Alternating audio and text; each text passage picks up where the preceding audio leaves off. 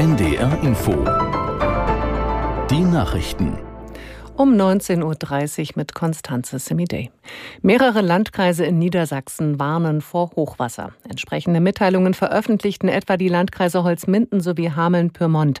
Bedingt durch die vielen Regenfälle werde sich die Hochwasserlage noch deutlich verschärfen, hieß es aus Hameln-Pyrmont. An den kleineren Flüssen in Niedersachsen wird mit den Höchstwerten nach derzeitigen Prognosen zu Heiligabend und am ersten Weihnachtsfeiertag gerechnet. Auch nach der Resolution des UN-Sicherheitsrats zu humanitären Hilfslieferungen in den Gazastreifen setzt Israel seine Offensive fort. Die von der islamistischen Hamas kontrollierten Behörden meldeten schweren Beschuss in mehreren Städten. Aus der NDR Nachrichtenredaktion Martin Seiler. Allein bei einem israelischen Luftangriff in der Stadt Gaza seien 76 Menschen getötet worden, hieß es. Auch auf Rafah und Khan Yunis im Süden des Gazastreifens habe es heftige Attacken gegeben. Überprüfen lassen sich die Angaben nicht.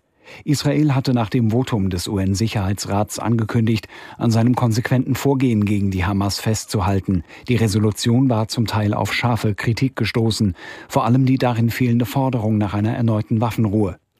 Nach mehreren Angriffen auf Handelsschiffe im Roten Meer ist nun auch im Indischen Ozean ein Schiff von Drohnen beschossen und beschädigt worden. Laut einer Sicherheitsfirma soll das Schiff eine Verbindung zu Israel haben. Aus Singapur Jennifer Johnston.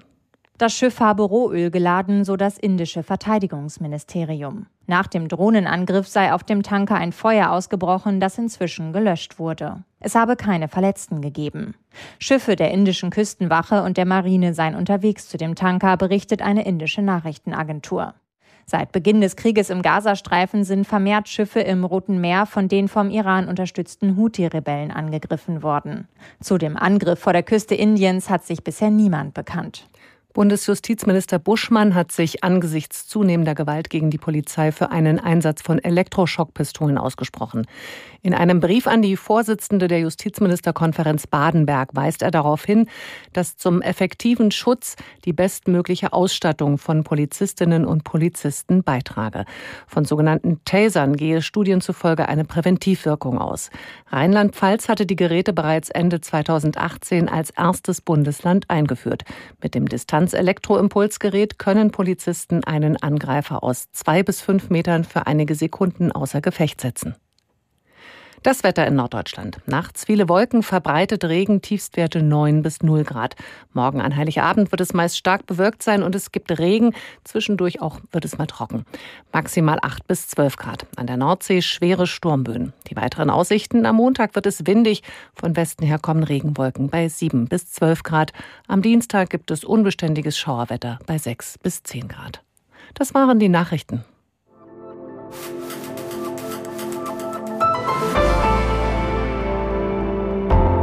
KI-Podcast mit Marie Kilk und Fritz Espenlaub. Willkommen beim KI-Podcast in der ARD-Audiothek und überall, wo ihr sonst Podcasts abonniert. Es ist die letzte Folge des Jahres 2023. Und ich bin ein bisschen wehmütig, dass wir unsere erste große Pause machen. Aber trotzdem vielen Dank an alle, die dabei sind, die uns die Treue gehalten haben seit unserem Launch dieses Jahr und die uns weiterhin die Treue halten können, wenn ihr wollt.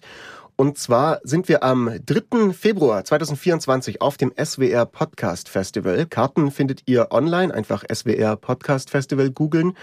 Und wir freuen uns natürlich sehr, sehr und haben da spannende Dinge geplant. Deswegen freuen wir uns über alle, die dabei sind. Ja, Marie, heute unsere letzte Folge des Jahres ein Highlight, ein Thema, über das wir eigentlich schon vor Beginn des Podcasts reden wollten, weil es so naheliegend ist. Und auch schon oft wurden wir gefragt, mach doch mal was zu Regulierung von KI.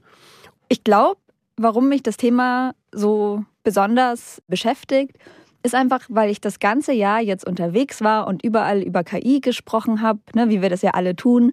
Und dann fragen uns die Leute immer, oh, muss ich eigentlich Angst haben oder was glaubst du, wofür das hin oder ist das total gefährlich? Und dann erzählt man den Leuten immer, es ist halt neu, aber es ist nicht schlimm, keine Sorge. Wir müssen einfach nur uns dran gewöhnen und wir müssen den Umgang